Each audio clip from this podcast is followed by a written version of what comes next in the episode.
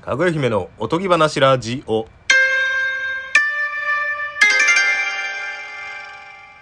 ハローエブリワン大久保ですハイエナジロです。いこんばんはイケボで行こうとかな。ああいいですねさあ本日ご紹介する映画はですね映画のえーご紹介ですか、大久保今の映画マエストロ日お本日の紹介映画は「えー、アイ・オリジンズ」ですアイオリジンズ。はい知ってますか全く知らないですね。そうですね B 級映画ですあかー ?C 級 C 級じゃない ?D? えっ、と「アイ・オリジンズ」2014年の映画かな100分ぐらいで終わるんですけどはいはい。確かにこれ日本未公開で配信が全然されてないんですねされてなコい。ンテンツがなくさ、えーなさすぎてはい全く知られてないんですが、見ていただければ超終作終作。終作傑作、傑作。え終作っていうのはどういう感じえ優れています優れ、優作いや前澤優作ですか松田ですか前澤は前澤ですか前澤優作その隣には合力でですかゴ合ーリ力が進化したら怪怪力。力ですか怪力の話ですか怪力の話じゃない怪力の B 級映画。違う違う違うが100分で終わるっていう感じ全部入ってないね僕での話配信のみ違います国内では未放送未発表いや未発ちょっといいですかじゃはあ ごめんなさいね「アイオリジン」っていう、アイオリジい、ンや久しぶりにねやっぱり映画好きとしてはこれ誰が見ても面白いやろなって当たりり映画でしたうん当たりやと思いますこれは、え相当面白いですけどえっ、とどうですかー、どうでスすかピリチュアルってあると思いますか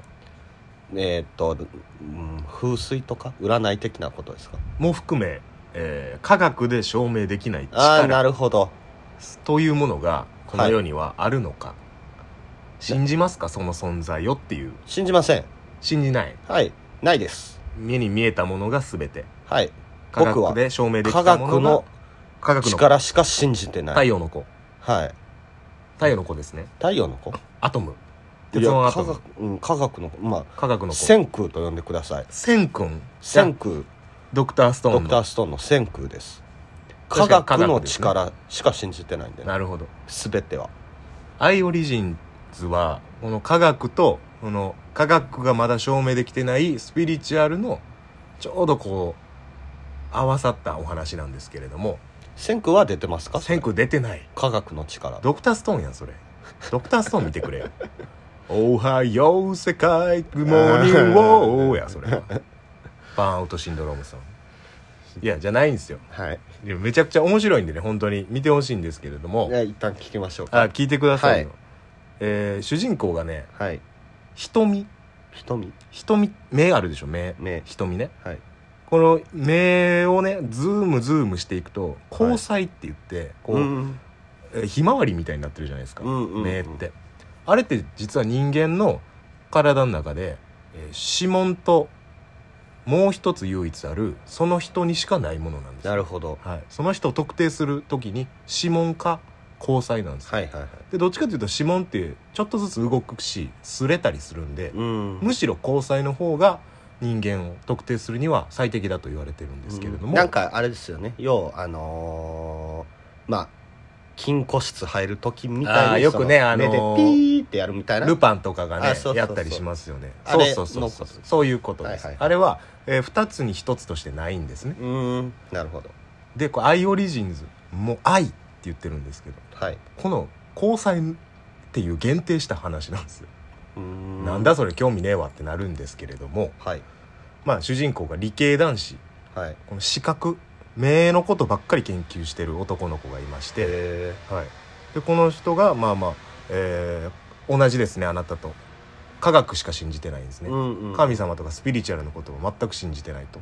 で視覚についてずっと研究しているで助手に新人の、えーカレンっていう女の子が入ってきて、で2人で日夜練習、えーじゃあ研究をうん重ねてるんですである日主人公のイアン、はいえーあれハロウィンパーティーに行くんですよ、んそこで、えー目出し帽をかぶった女性と出会うんですね目出し帽目しか開いてないコスプレしてますねハロウィンパーティーんであーなるほどはい、目しか開いてない女の子はい、はい、に出会うんですよでイアンっていうのはやっぱり目のことにしか興味ないんで、うんカメラを持ち歩いてましてその出会った人々みんなの目を撮影するコレクタコレクトする趣味があるんですね、え同じものは一つとしてないんでねー、はいはいでその人もちょっと撮らしてくれとはいで撮ったらそれがねグリーンの目でグリーンの目って世界で2%しかないんです、うーんはすっごい変わった形でむちゃくちゃ綺麗な目やっていで目が美しいなと思って惹かれていくんですねはいでまあハロウィンパーティーお酒の席でもあるから2人はちょっとこうね、はい燃え上がるわけですようーんでまあそのはその場で顔も見ずにお別れするんですねはいでもずっと忘れられないイアンはあの人がうん会いたいなと思うけども顔もわからんし目の画像しかないから目の画像を毎日眺めてるんですねうんでまあ科学科学科学科学と毎日やってたらなある日コンビニに行きますはいタバコと宝くじ買いましたはいいくらですか11ドルです買いましたコンビニはセブンイレブンでしたおお外に出て宝くじのレシートを見るんですねはい11月11日11時11分なんですあらなんだとと思ってたら目の前にバスがピーッと1台止まったんですよはいブロードウェイ11番行きうんなんだこの偶然はとうんこういうの信じたくないけどもうんやっぱり乗らざるを得ないうん乗ってみた、で着いたバス停でうん降りたら目の前に看板があるんですけど目のアップの看板なんですよ、うんうんあの目だと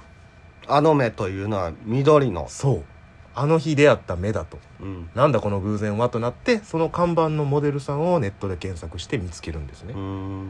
その人はソフィーという女の人やったんですけれどもはいまあちょっとこっからイワン君はちょっとストーカー気味に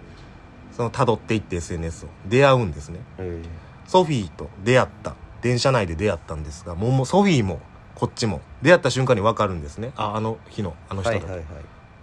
で2人は付き合うことになるんですあらはい、でまあ2人は、えー仲良くなるんですがソフィーはどっちかというとスピリチュアル系女子なんですよなるほど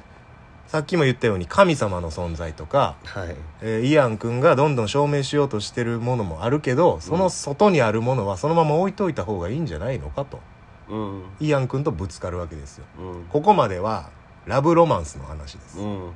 この絵が一気にここから急展開にするんですけど、えサスペンスになり SF になりー SF 最後ヒューマンドラマでスピリチュアルまで行くんですえージャンルがどんどん飛び越えていくんですけどますあごい2人はすごく愛し合いましたではい結婚しようってなって、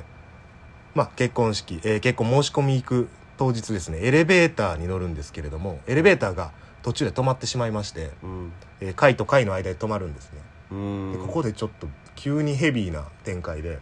えーイワンが、えー上のドアを開けて外に出ますはいでソフィー上がってこいよってソフィーに手を差し伸べて、うんソフィーがこう上がってきた上半身がちょうど上がったところでエレベーターが落ちちゃうんですねあらそうソフィーの体が切断されて死んじゃうんですねおーえイワンはエレベーターの上に乗ってイアンはもう外に出てたんですけどああなる死んでしまいましほて、どはい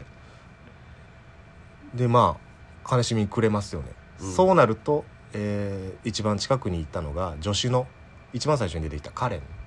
うんうん女の助手がいるんですけど、その人と慰めてもらって2人はそのまま何年か時が経って結婚するんですようんで2人の間には子供が生まれましてうんその子供を交際認識登録しますかとうん名を登録して ID, ID で管理しましょうって言ってはいはいでまあしてもらうんですよそしたらエラーがパッて出てうんうんその赤ちゃんの